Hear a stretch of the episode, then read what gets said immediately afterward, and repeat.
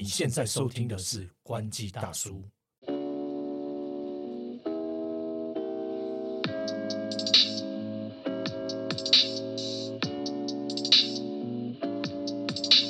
海刘，海头哥，今天来聊一下 Toys 的触犯天条事件好了，其实是衍生后面有一些我觉得我们可以聊一下的东西。嗯，因为我最近在脸书上面看到一篇文章，我觉得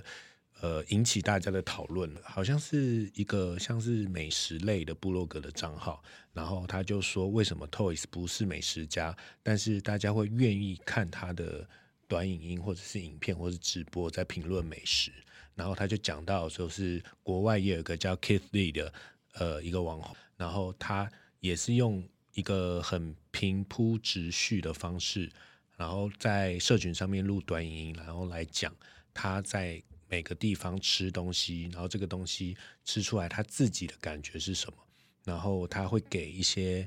呃好像是一到十分的评分这样子。那我觉得这件事情就是我们可以来就是聊一下有关于。我们自己从呃做传统媒体，然后像你是分众媒体嘛，然后还有就是到现在，我们算是小小的自媒体，但是其实也是有点像是类网红的一个状态，就是我们做的东西跟呃传统的东西稍微有一点点的差异。那为什么观众会呃在这个过渡的期间怎么去看这件事情？就是说观众会比较喜欢什么样子的内容，然后。为什么他们会有这样子的动机？那当然背后牵扯到的原因很多，但是我觉得我们可以就是讨论一下，就是有关于比如说撇除掉呃，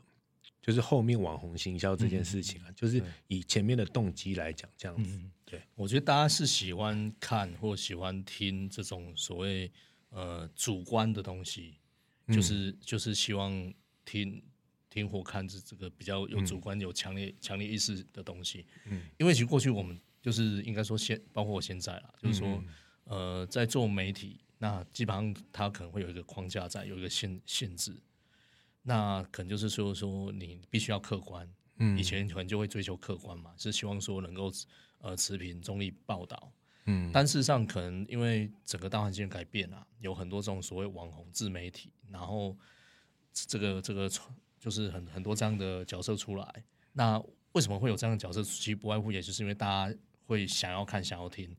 那他们这些可能就是像网红自媒体，包括我们现在在做这些，也有点像自媒体的东西。其实我们是在表达一个就是自己的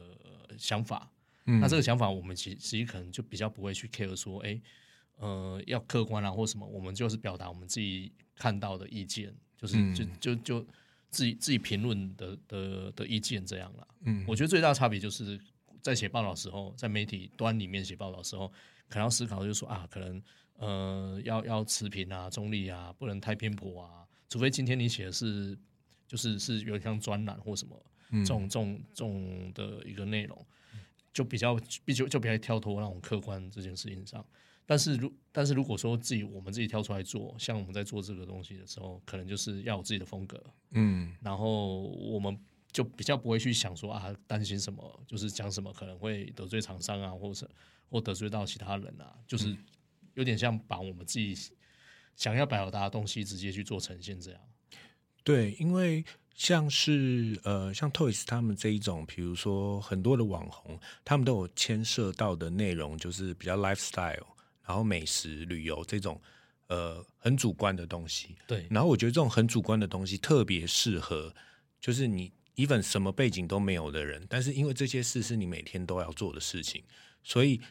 只要你能够以你自己的体验出发，然后不管你是过度夸张的，或者是你有就是自己个人特色的，哦，你都可以去讲出你自己的观点的东西，那自然你的追随者就会想要去看你。那比如说像 Toy 这一种，就是他是一个美食公道博嘛，或者是那个国外很红的那个博主啊，不是不是，应应该叫网红啦。嗯，他也是，他本来是一个拳击手，然后他只是因为有一次呃，就是打完比赛还是什么的，然后他就去叫了一个披萨还是什么东西来吃，然后就就吃一吃之后，然后就意外的爆红，就被演算法青睐到这样子，然后大家就会想要去看这种。就是很贴近大家生活的这种内容，这样子。但我个人是觉得说，我们的东西是不是还是有一点点不一样？就是说，比如说三 C 的像电脑、手机这种产品，它是不是还是牵涉到一些更专业一点点的东西？它可以用客观的东西来去衡量，并不是那么的主观的。嗯，比如说它的规格跟细节，它还是牵涉到一些些专业度的东西。那但是这个我觉得好玩的点就来了，就是说，即使是这样，但是有趣的是，呃，这个整个大环境产业会渐渐的去省略，或者是比较少一点的去看这些很生硬的东西。嗯嗯，然后反而是。更 lifestyle 更贴近一般消费者，比如说手机是什么颜色，手机用起来顺不顺，好不好看，或者是呃网红拿起来炫不炫炮，对这一种东西，大家反而会更想要去理解，或者说更买单这个产品。对，其实如果以科技类的产品来说的话，过去这这一类东西，它就是好像有点专业度。那当然不是说现在东西做出来没有专业度啦，只是说因为因为可能。呃，刚开始出来的时候，大家对它不是很了解，不是很很认识，然后可能拥有它的人也不多，它不是一个很很普及、很普罗大众的一个一个东西。嗯，那当就是只有可能只有少数人能够取得这样的东西，或者是少数人他愿意花钱去买这样东西，然后去做介绍。那我们现在呃，现在来看，现在这个阶段，其实基本上大家人手一机，甚至两两机。嗯，可能更多，因为因为不同的需求，你可能打电动有不同的手机，你可能像之前网红王美，可能就是他拍照不同的手机，嗯，或你可能就是用不同用途会有不同不同的设备这样。那也也就是说，这样的产品其实它越来越大众化，然后就是厂商他们在推出这样的产品，其实也越来越思考说，就是它它面向的可能是一般大众，然后所以要把东西要做的越简单越好，越容易上手。所以我们可以看到，像像现在很多呃手机的拍照功能，其实它就媲美专业，可是专业性的的产品嘛，就是它那个成像品质，它通过 AI 来处处理。那可是它它这个你的操作过程当中是很简单的，你你如果是有在玩单眼，就知道说你要调一些参数，然后你才可能拍出可能有景深啊这种这种人像的一个效果。可是像手机，可能随便你可能它已经帮你预测好了。所以也就是说，这这这这样的一个产品，科技产品，它现在。呃，越来越就是就是越普及，那很多人都拥有这样一个产品，那甚至其实厂商也希望能够跟更多的人去沟通，他也想要跨界去沟通。那这时候其实我们就会可以看到，就是说，它就是好像是一个生活的一个，有时候有些人甚至把手机当成配件，就 lifestyle 就是哎，可能很重它的外形，是因为你今天可能要去什么场合，你需要。就是搭配搭配这样的一个产品，这样，嗯，对。那所以我们可以看到，就是说，其实有很多这种跨界，就是就是各行各业的人，其实他他就会去做开箱啊、开箱介绍啊、评论啊等等之类的，就好像不是说一定要说什么很具有专业性的，因为因为大家也不想要看这么深、这么有专业性的东西。这样的人，我相信是有，可是没有以前这么多了。其实，其实如果哎，我不知道那个头哥你没有印象，就是很早以前，就是呃，有一些评测网站，对，那个就大陆有那种评测网站，对对对，他那个是做很专业、很深很深的啊。一开始很多人都在看，然后他有各各种设备啊，然后反正就是各种指标啦，做测试啦，大家也很很愿意看。那那业界人也会去关注，可是到现在，其实那个网站好像已经消失了。我我不知道是不是消失了，反正就是基本上。我我没事，我也不会去看它。对对，因为我们其实我们在做的东西，其实是要想办法用越越简单方式跟大家沟通。然后消费者可能他也不需要知道到这么复杂的的的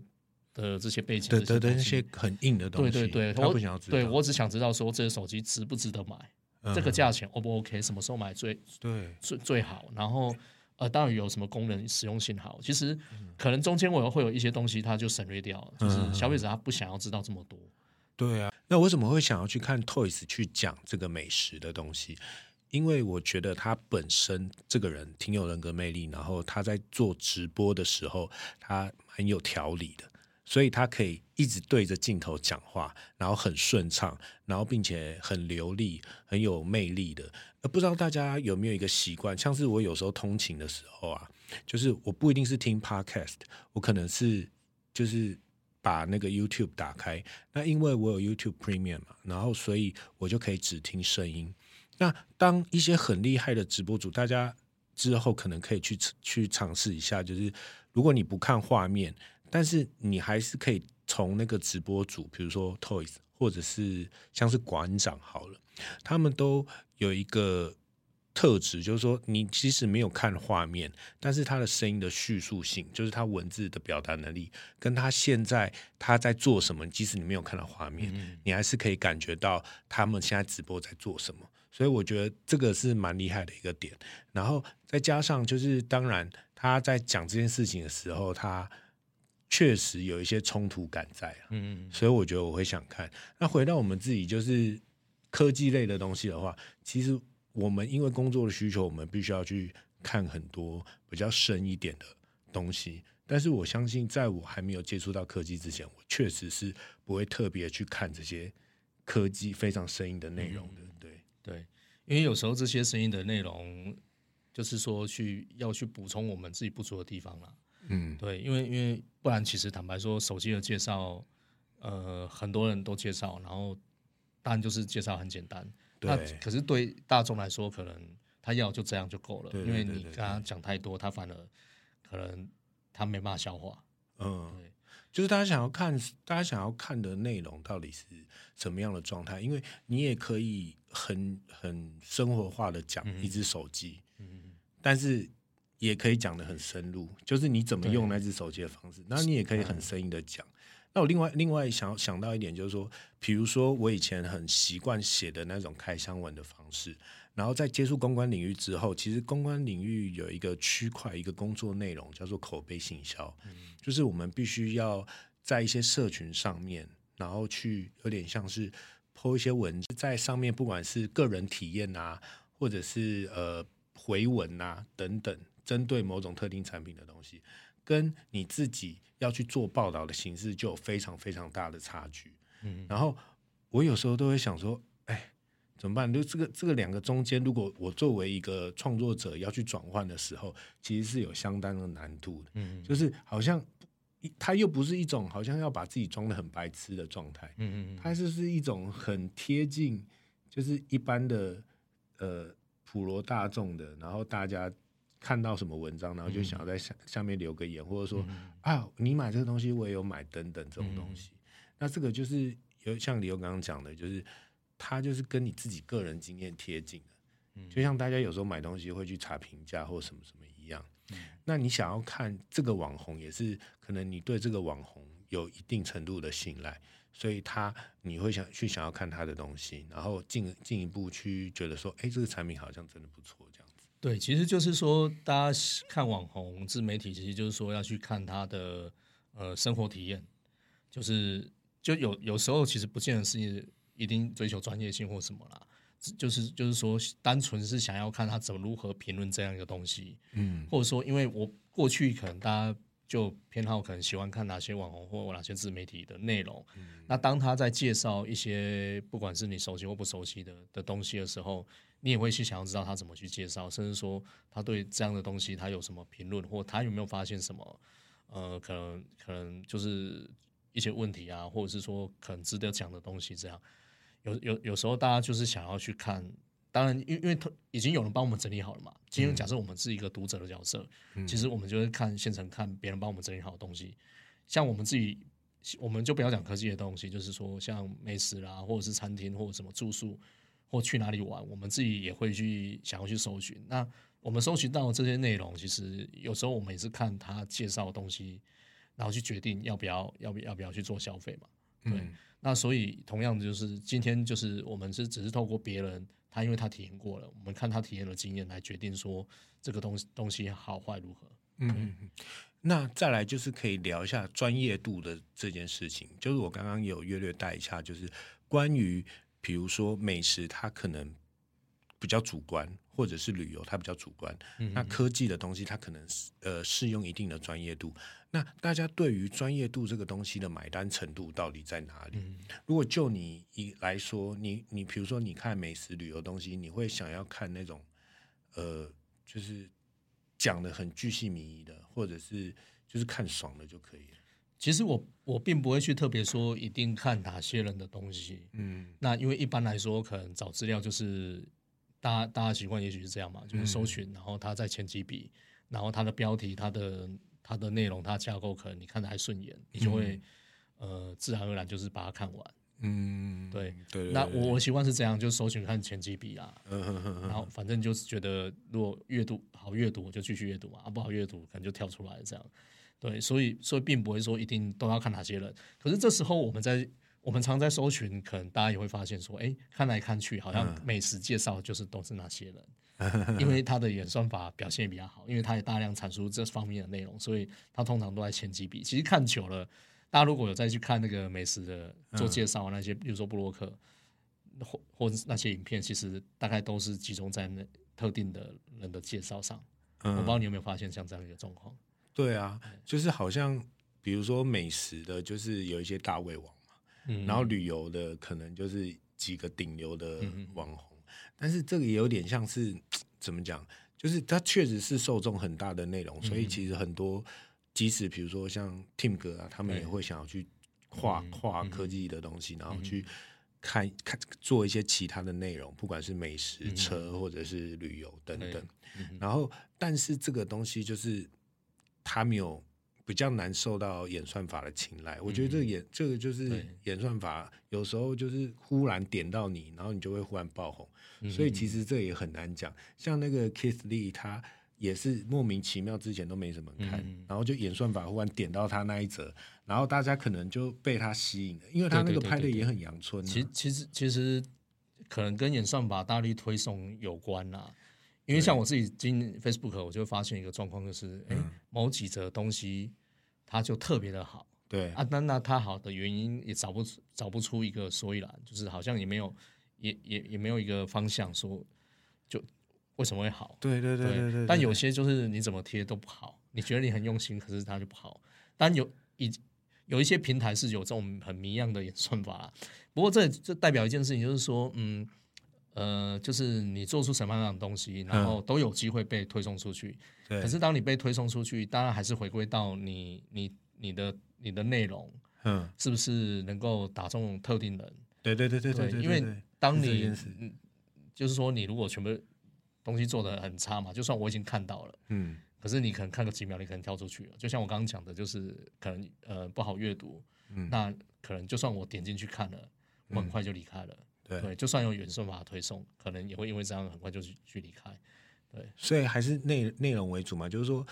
不管你做什么样子的东西，嗯。你你如果那个内容可以引起最大的共鸣度，然后你是严肃的，或者是你是呃很嬉皮笑嬉笑怒骂的，对。它都会有一个被更多人看到的机会，就是撇除掉很大网红那种已经有固定 followers 的一个状态，就是还是看内内容的本身。对，所以像这种所谓专业性的东西，当然有些人还是会想去看专业的东西啦。嗯，主动去。对，那但是你如果以更要让更多人看得到，或就是要让人更愿意去接受这样的东西，还是必须要走大众化。嗯，那个嗯那个才会才会那个池子比较大嘛，不然的话，其实太专业性的东西，它是不是没人看，而是看的人就少，它就有对这样局限性在。那其实就是看你以自媒体或网红来说的话，就是说他做出来的风格，我觉得风格蛮重要的。嗯嗯嗯，对，就是就算你没有专假设啦，没有专业性，可是你的风格强烈，大家就是喜欢你听你讲干话或什么，对一样是一个科技产品，你就是能够把这个干话讲的大家愿意去听，我相信还是大大有人在会去会去接受啊。对对，但是但是那个有有很多就是哎太追求商业化，可是你可能就把人吓跑了。没错，没错，没错，就是还还有就是一些人设操作的部分啊，就是你有没有个人个人的风格等等。那当然，最后还是因为我们刚刚一开始讲的，如果你是很专业类的媒体，它在现今这个人手一个手机的时代，它可能它还是传统媒体的思维，嗯比如说它的 app 没有做好，或者是他没有尽力的放在这些影音平台、社群平台上面的内容，它的操作还是用传统的框架去放在这个内容的时候，即使它有一个好的文字内容好了，但是它缺乏一个连接。嗯比如说今天就是要一个端音，你要怎么从端音连接到你的文字？嗯他可能端音做的很自私或什么的，他就不会，呃，人家就不会想说，那我要进去再看你的大长嗯文等等。那当然跟大家已经习惯了比较简短的内容也有关系。对，对啊，就像现在这个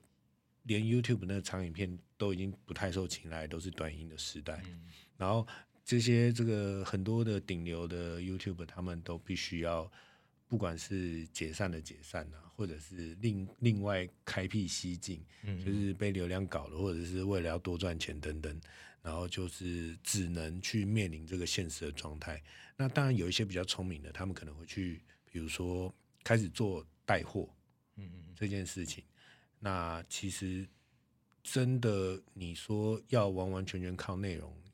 再去养活自己，或者是进一步吸引大家，还是要顺应这个，我觉得就是载体这个平台的趋势是什么？对，其实就是说做，我觉得做内容还是很辛苦，因为你必须要去想你要做什么，然后怎么做，然后反正就是说，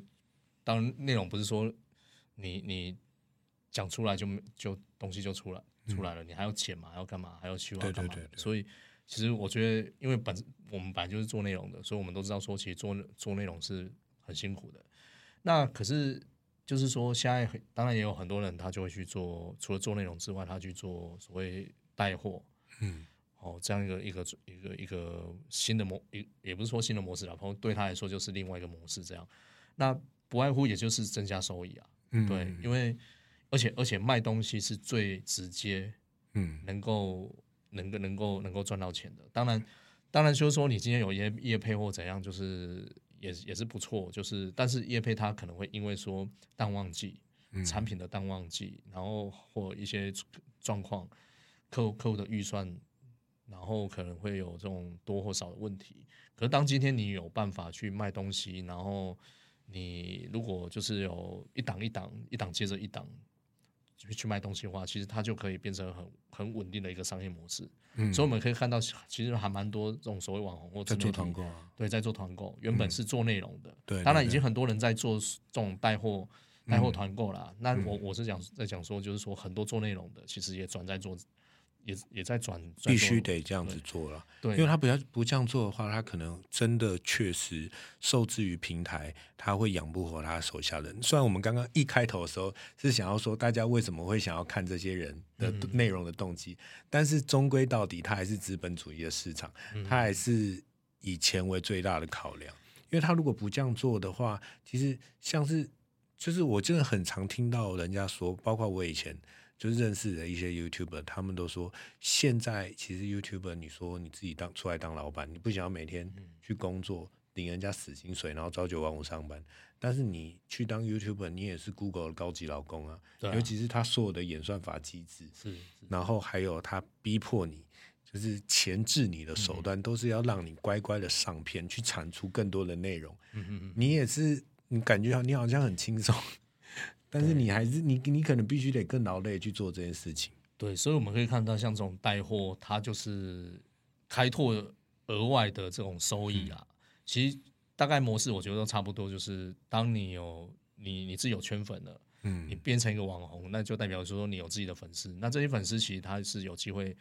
就是去创造一些价值出来的。那你可以去带货，甚至说把自己的 IP 变成跟品牌合作，变也就是贴牌的产品、联名产品嘛。所以我们可以看到，像超商或者是有一些品牌，他也会去跟网红合作，对去去做卖这些东西。网红不网红或自媒体，他不见得他一定要自己去下去买，别人会因为借借用他的 IP 去衍生去产生更多的周边商品。那这时候其实他他不用再去呃额外再去拍什么内容，他就固定都有额外收益进来。这样，那当然当然也不是说就是有有这些这些商品，你就不用再去产生产出内容了。对啊就是你还是要持续嘛，因为你要去创造话题，持续热度。所以我们可以看到说，哎，有些呃网红好像就是会会有很多各式各样的消息，不管是正面或负面。嗯其实我我都觉得说，其实这个主要都还是去累积它的声量了。嗯，因为对对网红来说的话，或自媒体来说的话，它就是要一定累积的声声量嘛。那它产出这些内容，其实也是让自己的声量能够持续。因为你没有继续的话，可能演算法就不厉害，对，演算法不厉害，或者大家就遗忘你，然后大家可能就他就降你触及了，因为因为太多选择，太多可以看的，那你你不认真去产出这些内容，对，那你可能很很容易就被大家遗忘了。对，然后再讲到载体这件事情，还有一个想分享，就是说，呃，传统媒体或者是有专业度的严肃性的内容来说，它还是受限于它呈现方式的限制。嗯，就包括说文字跟影片、影片跟短影音、短影音跟图像式的内容，或者是互动式的生成等等。然后还有一个就是，就是他们在。呃，就是你你大多数的严肃媒体，你还是员工嘛，嗯嗯嗯，就是说你你还是吃，我觉得这种就觉得就受受限，你今天不能写这个厂商坏话，因为你写这个厂商坏话，后面可能会有客户要抽抽抽广告嘛，对对对，所以你会知道你可能写这这写这个东西后面它可能会发生什么事情，对对对，但自我设限也会发生在自媒体。或者是网红身上，是是，因为他可能会受到另外一个钱的限制，但是他可以呈现出来的自由度绝对是比传统的那种比较严肃的东西来的高。那当然就是再扣回那一个大家想要看你真实真情实感这件事情，就是因为你有更高的自由度，所以你可以去表现这些东西。那如果你去表现这些东西，然后就是，但是也是套用就是传统的那种新闻形式，所以其实现在也有很多就是传统媒体，它会走一种就是有点像是把记者推出来，嗯嗯嗯，比较有些娱乐新闻会看到嘛，就是把什么小编推出来或什么的这种形式，其实他那个界限有渐渐的在弥平的状态。对，其实慢慢开始就是说，像头哥讲的，很多娱乐线的有有有一些人他就自己会出来。过去也有一些案例啦，就是就是后来也他也转型成为那个不管是自媒体网红，或者是也有转成艺人，这样这样一直都有。那以台湾的媒体，就是就是一一些其其他县的媒体来说，我们可以看到很多就是像主持 podcast，嗯，同时 podcast 他可能就是他要太红起来，对他他也必须要出来讲，或者是说拍影片，他自己人要现成现身，因为不再只是说。就是写文字的方式，可能会用不同的形式去做呈现。对啊，对对对，真的真的真的。而且其实像很多电视台记者，他自己除了他平常时候上班的状态，他自媒体也是经营的下下翘，就是接到一个不行啊，IG 啊什么的。因为太多太多客户，就是中小企业或者是各式各样的品牌，也想要，就是因为因为他们有他们自己的粉丝嘛，所以希望通过他们去影响。影响消费者嘛，所以其实我们可以看到，像这个界限上，就是没有像之前，好像这么多限制。有有些可能公司可能就会放放宽，因为公司甚至我也听过说，有些电视台主管是希望，嗯，下面的这主播你必须要自己经营自己的粉丝。嗯嗯，对，就是因为可能也是对公司有帮助啦。对。然后也也对啊，因为你如果有很多人准时收看你播报的时段的话，他的那个收看率也会比较好。那当然，另外一个点就是，也是有一些主管他会自动用自己的关系收钱，然后叫你去跑新闻。也 有，没有没有，那就不是我们今天要讨论的话题啊。不过其实我之前也发发现，就是因为呃，应该说几年前啊，就是应该说疫疫情那段时间吧，因为大家看那个。看 YouTube 看影片的那个人变很多，因为大家都待在家里嘛。对，所以我也观察到说，有一些电视台，他可能就是说，他把他的，我觉我觉得也蛮有趣的，就是说，呃，传统的这种电视台，它因为走向网络化、数位转型，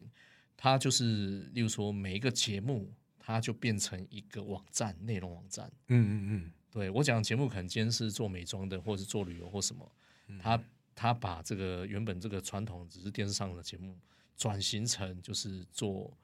做内容网站，嗯，那做了内容网站之后呢，他的主持人，他的这些反正就是节目的这些固定来宾，可能就是他的艺人，对，也就是说，这也不是传统艺人，他可能就是因为因为主要在网络上面嘛，所以他可能是网红，就是网红化，网红化，然后公司是有在帮忙做经济的，对，这个跟。过去可能比较无法想象，就是有有这样一个状况。其实，那我觉得这也是蛮有趣的，就是变成这个就